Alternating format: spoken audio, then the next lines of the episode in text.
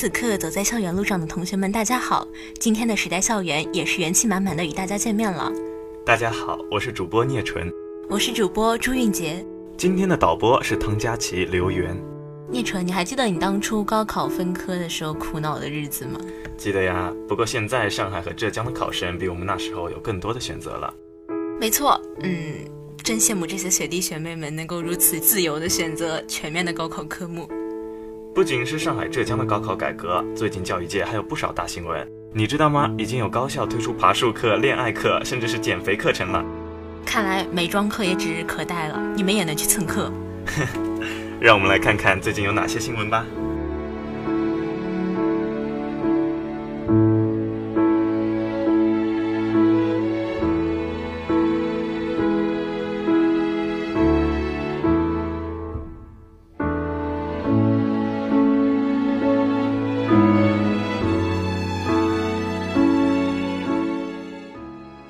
首先，让我们看一组国内新闻。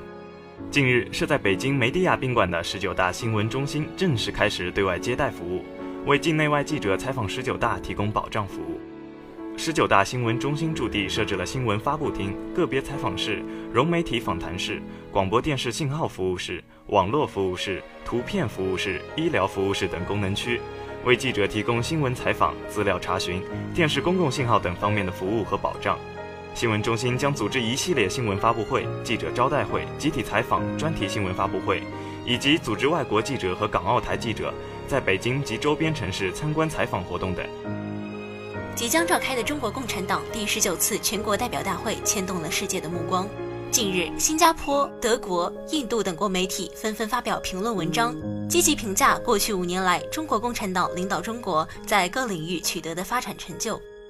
认为中共十九大将对中国和世界产生重大的影响。新加坡某报发表多篇文章，重点关注过去五年中国在反腐败方面取得的成果。文章说，回顾中共十八大以来，中共领导层的成绩单，打虎拍蝇，给外界留下了强烈的印象，其力度在中共历史上前所未有。反腐部门严格自查，慎防灯下黑，在天网等行动中追回一批外逃人员，这些成绩深得民心。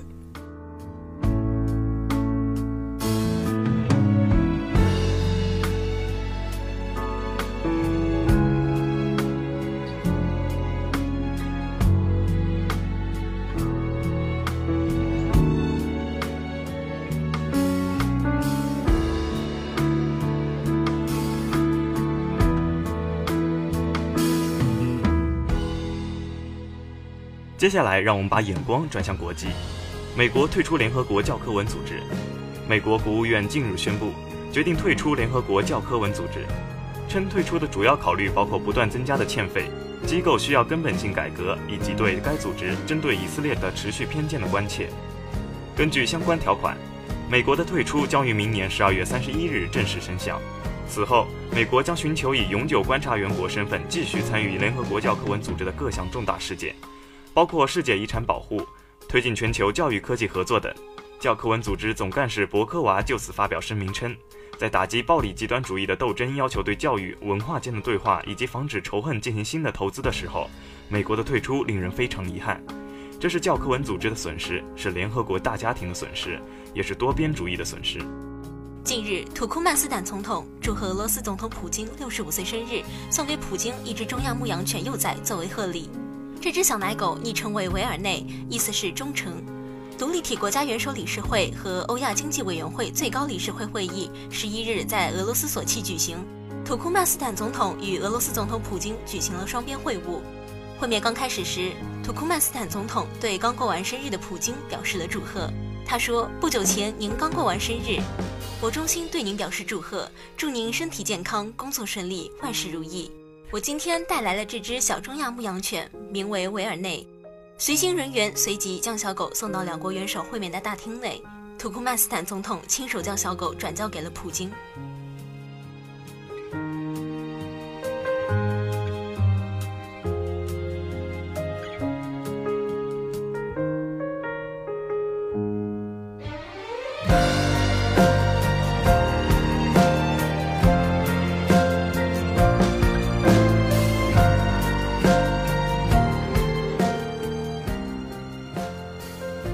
下面我们播送一组校园新闻。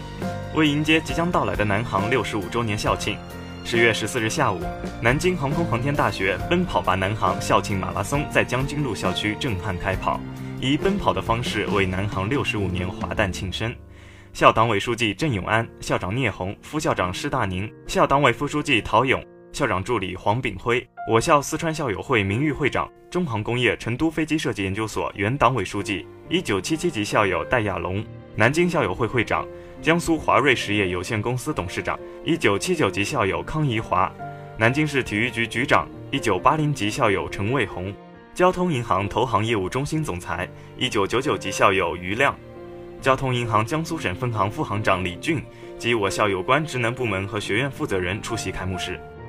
来自全国十八个省市地区三百余名校友代表，南航师生共三千余人参加比赛。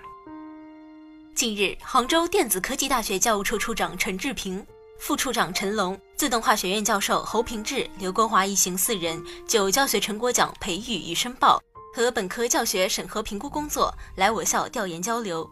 我校教务处处长王成华、副处长朱建军、李勇、王进东参加座谈。王成华首先介绍了我校在申报省级和国家级教学成果奖过程中的经验以及取得的成绩。他以国家级教学成果奖一等奖创新课程体系突出自主研学的电子电工实践课程改革与成效申报项目为例，从课程地位与存在问题、教学目标与改革思路、主要成果与特色创新、改革成效与示范辐射四个方面。详细介绍了我校在国家级教学成果奖的培育以及组织申报工作方面的经验，并强调应注意长期积累、实践创新、交流提高和凝练总结。他还介绍了我校在去年本科教学审核评估工作中的经验做法，并就来宾感兴趣的问题进行了探讨与交流。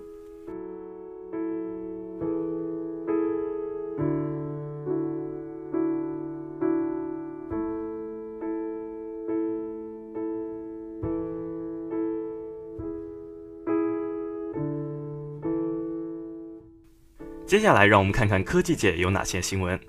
暑期以来，一批科普节目在荧屏上刮起科普风，惊艳了观众。加油向未来、机智过人、未来架构师等节目为观众呈现出一桌科学盛宴。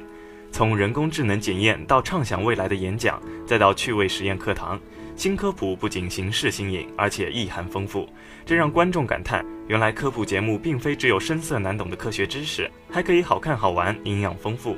新科普节目中，观众变身研究员、观察团，通过投票、预测、亲身试验等互动方式参与到节目中。科普节目的意义不仅是展现科学技术进步本身，更重要的是通过科普节目激发观众对科学的兴趣和热情，同时把科学的思维、理念、素质、精神通过电视节目的特有表达方式传递给观众。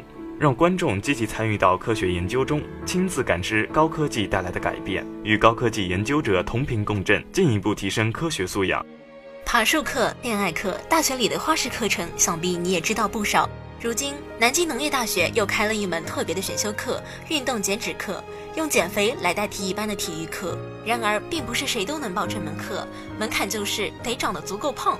除了登记个人信息，报名的学生还要接受身体素质的现场检测。只有综合数值达到肥胖程度的同学才有资格选修这门课。报名成功后，在接下来的一个学期里，同学们除了要接受仰卧起坐、曲臂支撑、平板支撑等训练，还要每天到跑步机上去慢跑。外景课包括爬台阶、绿道慢跑、公园漫步，在室外有氧减肥。此外，负责老师还设计了一套运动减脂课程日志。当中有详细的各类食物卡路里参考数据，并要求同学们进行每日进食记录。相信在这种魔鬼训练之下，同学们一定可以重新拥有自己的完美身材。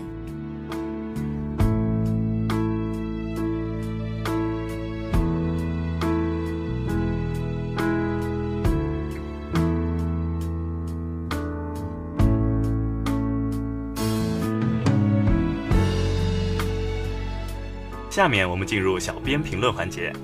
近来，上海、浙江推行的高考改革，语数外再加选考科目，考生可以从物理、化学、生物、历史、地理、政治、技术中自选三门。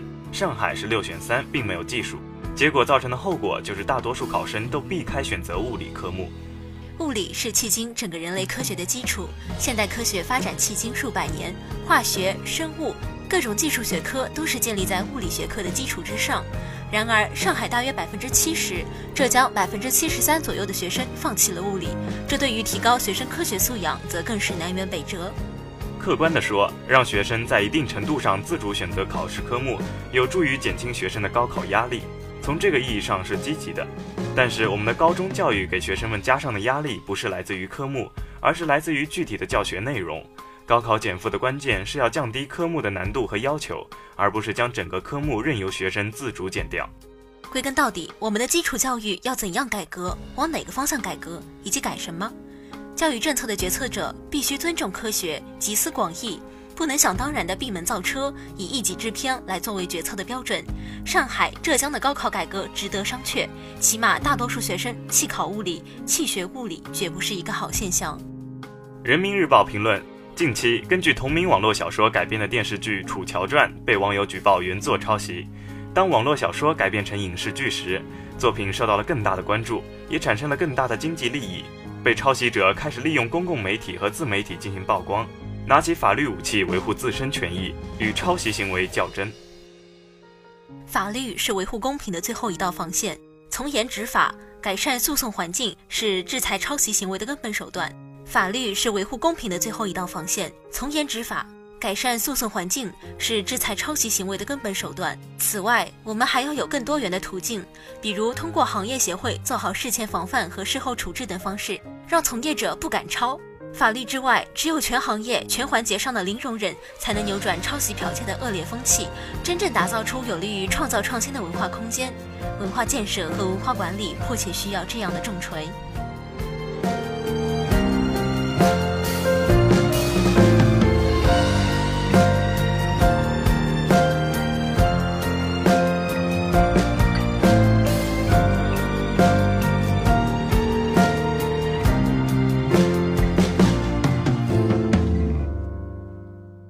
下面让我们进入博论天下环节。美国当地时间十月十二日宣布决定退出联合国教科文组织。此前，美国已终止向这一组织缴纳会费长达六年之久。自上任以来，特朗普兑现了自己竞选时的诺言，带领美国多次退群。当地时间一月中午，美国总统特朗普签署了上任后的第一份行政命令，正式宣布美国退出跨太平洋贸易伙伴协定及 TPP。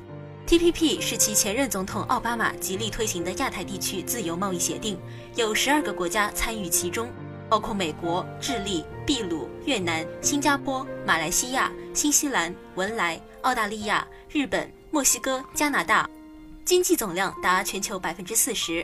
特朗普此前曾多次指出，TPP 将给美国制造业带来冲击。他就任后，美国将立即退出 TPP。当地时间六月一日。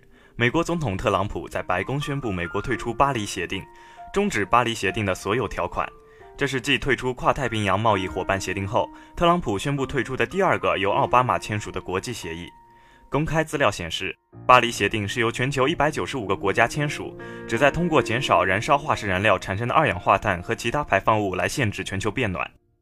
当地时间十月十二日，美国宣布退出联合国教科文组织，决定将于二零一八年十二月三十一日生效。此后，美国将寻求以永久观察员国的身份参与该组织事务。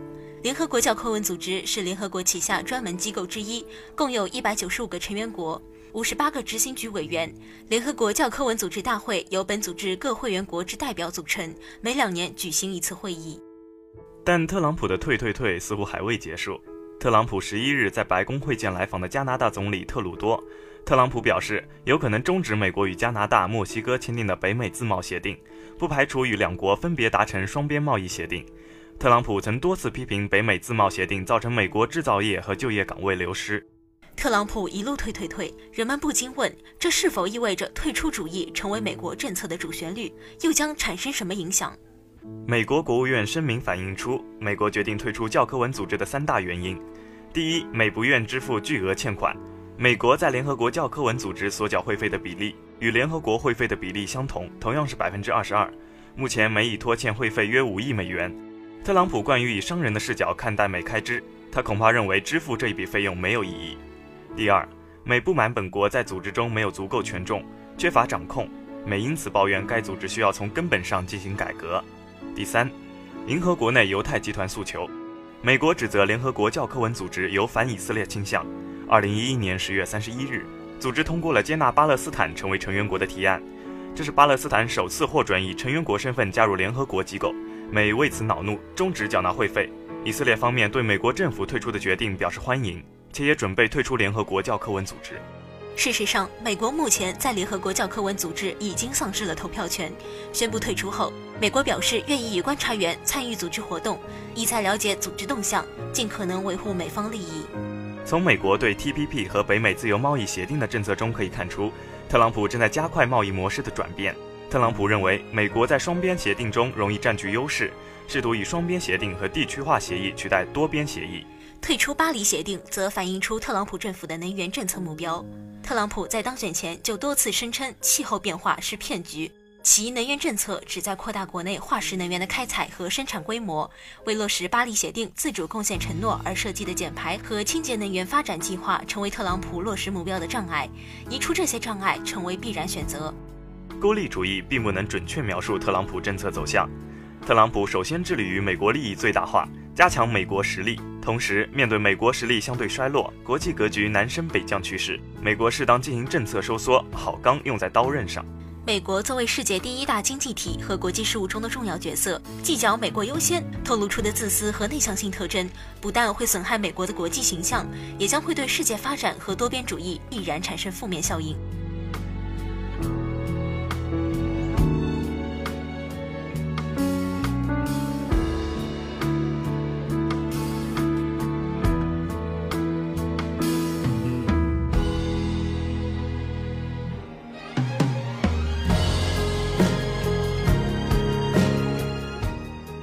今天的时代校园到这里就要和大家说再见了。